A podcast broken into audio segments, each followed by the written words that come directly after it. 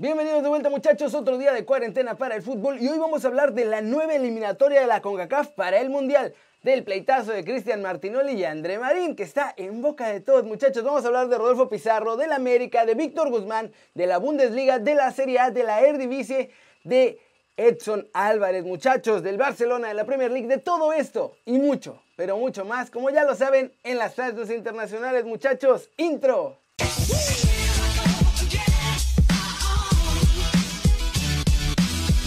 Arranquemos con la Copa Mundial de la FIFA 20, muchachos. Así es, como lo escuchan, ya todos están pasando los videojuegos. Primero la I-Liga MX, luego la IMLS y ahora la E-Nations League Mundial. De hecho, ya hasta tenemos a nuestro pollo y ese es Rodolfo Pizarro. Que por así decirlo, pues vuelve a la selección mexicana, aunque sea esta virtual, y va a estar acompañado por Luis Villanueva, que es un gamer mexicano profesional. Este torneo será desde hoy y hasta el 25 de abril. Participarán 43 federaciones miembros de la FIFA en diferentes sectores. El Tri va a estar en la zona oeste en el grupo B con Canadá, Estados Unidos y Puerto Rico. Un grupo que en teoría está fácil, pero la verdad es que no sabemos qué tan callejeros son los rivales. Los dos primeros lugares del grupo A y B de esta zona oeste que les digo es en donde está México, son los que van a clasificar a las semifinales. En el grupo B están Brasil, Argentina, Chile, Colombia y Perú. Y en Europa pues va a haber otros grupos para definir a sus campeones por cada región. Allá en África y en Asia, en diferentes partes del mundo también muchachos. Veremos qué tanto punch tiene Rodolfo Pizarro en el play porque no pudo jugar a la IMLS ya que el Inter de Miami no le entró al torneo gringo muchachos. ¿Cómo la ven? ¿Será que estará bueno este torneito? Por ahí he escuchado que Rodolfo Pizarro le pega bastante al FIFA, ¿eh? así que por ahí tenemos chance de quedar campeones por lo menos en nuestra zona. Además, Siempre es muy agradable ganarle a los gringos en casi cualquier cosa, muchachos. Hora de hablar de Cristian Martinoli otra vez porque se puso dura la cosa, muchachos, con el narrador de TV Azteca y explotó contra André Marín. Estas fueron sus palabras. El bicho más grande con el que he trabajado en mi carrera es André Marín. Eso lo tengo claro. Es algo que no te recomiendo jamás. Cuando André Marín vio que se quedó todo libre, intentó ser la figura importante del departamento de deportes en TV Azteca. Había un jefe, Pablo Latapí, que venía de noticias y que lo pusieron porque le va al Guadalajara y le gusta el fútbol. Pero de ahí en fuera lo que estaba esperando es que le dieran el Mercedes-Benz. Lo demás no le importaba nada y Marín le pasaba por encima. De hecho, nos quiso correr a Luis García y a mí, cosa que me imagino que a Televisa le hubiera venido bien, pero no se lo permitieron en el canal porque no le gustaba que fuéramos cínicos al aire. Porque él era de la vieja guardia y no quería eso. Es lo que asumo yo, porque con André Marín me dejé de hablar en 2007 y todavía trabajé cuatro años más con él sin hablarnos. Y bueno muchachos, esta partida no la dijo Cristian Martinoli y no es tan pública, pero el argentino, que ya esencialmente es mexicano, tuvo un ofertón en México para cambiarse de televisora, una oferta que además él ya había aceptado. Iba a ser el estelar en partidos de la Champions con sus vecinos de periférico en Fox Sports, pero al final no lo contrataron a pesar de que ya estaba todo listo porque André Marín hizo berrinche y no dejó que lo contrataran. Y yo creo que de por ahí viene otra vez esta pelea entre los comentaristas deportivos. ¿Cómo la ven? Con tan poco que hay que hacer, muchachos, no se sorprendan si este novelón sigue. Porque pleitos, dimes y diretes parece que va a haber muchos más en los próximos días. Es que ya se traían ganas, muchachos, estos dos creo, ¿eh? Y también hablemos de los que se quieren ir a Europa, porque uno de ellos parece haber recibido lo que era una mala noticia, pero que en realidad ahora parece que fue una buena noticia y una gran oportunidad. Andrés Fassi nos contó qué está pasando con Víctor Guzmán, muchachos, y esto fue lo que dijo. Nosotros somos muy respetuosos de las situaciones oficiales. Indudablemente que el descargo que se ha hecho ha sido positivo y con razón hacia Guzmán, pero tenemos que esperar. Hay un grupo de abogados trabajando muy bien. Víctor es un jugador que además tiene todavía mercado en Europa.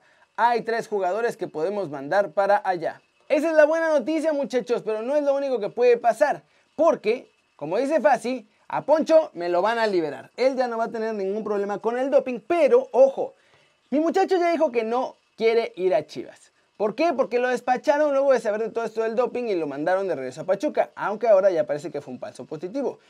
Pachuca, sin embargo, no tiene problema en vendérselo al rebaño otra vez si lo quieren. Así que hay que ver qué pasa de todo esto y se aprovecha esta extraña oportunidad que le salió.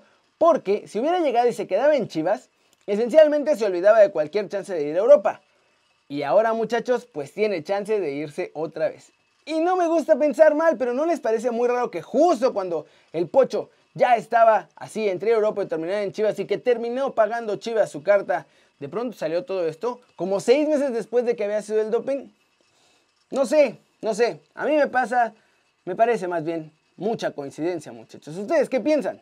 Y también toca hablar de nuestros chavos en Europa porque la cosa tiene buena pinta en lugares como Alemania, pero no tan buena pinta en lugares como España o como Holanda. Así que tenemos noticias más malas, pero una buena de ellos. Empecemos con las malas noticias muchachos. Y es que en España siguen temiendo que la liga no se pueda volver a jugar, por lo que decretarían campeón en este momento al Barcelona por estar en primer lugar de la tabla.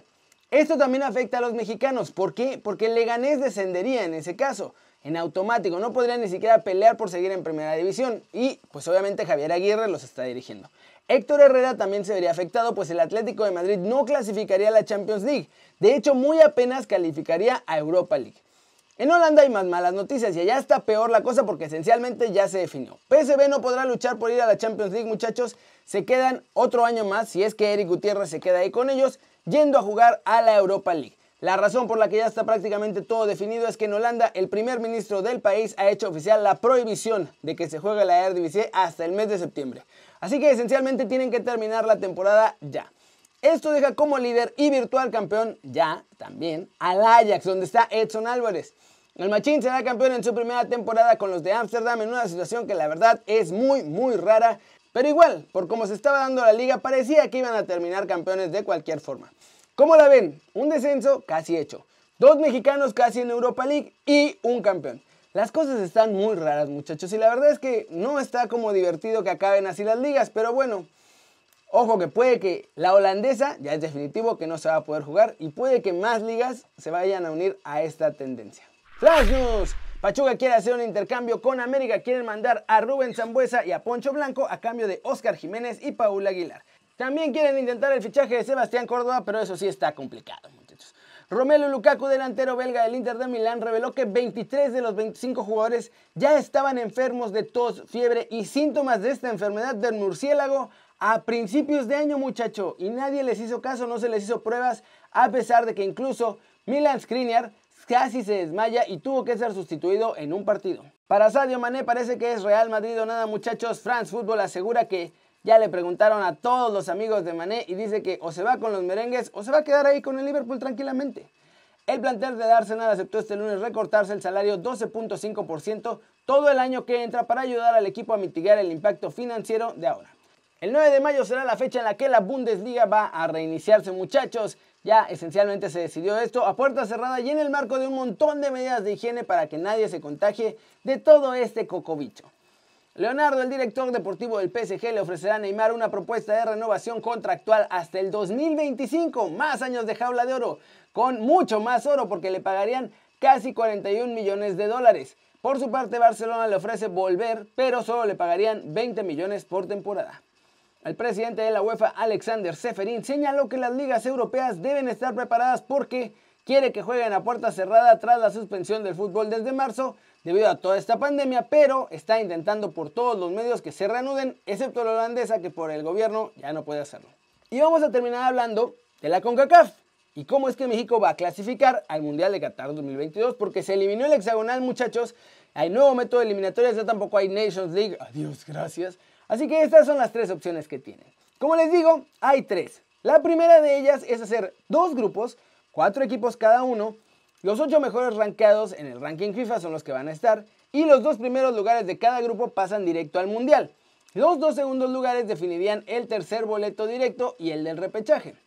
La segunda opción es hacer cuatro grupos con cuatro selecciones cada uno para que haya más equipos que pues que tengan chance, ¿no? Los mejores tres primeros lugares clasifican al mundial directamente y el peor primer lugar va al repechaje.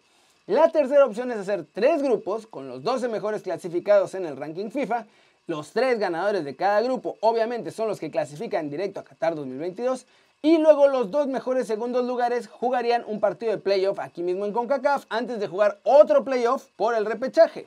¿Cómo la ven muchachos? A mí me parece que la más lógica pues es la opción número 3, porque tres grupos, tres clasificados y luego ya los otros dos segundos lugares que se disputen el medio boleto.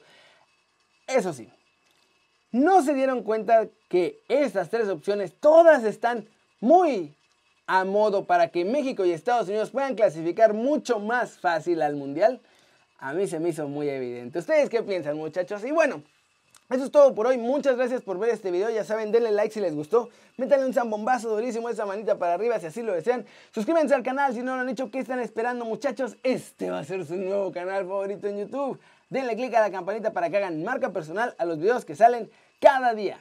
Yo soy Kerry Ruiz muchachos aquí, todos los días trabajando porque me da mucho gusto ver sus caras sonrientes, sanas y bien informadas muchachos. Chao, chao.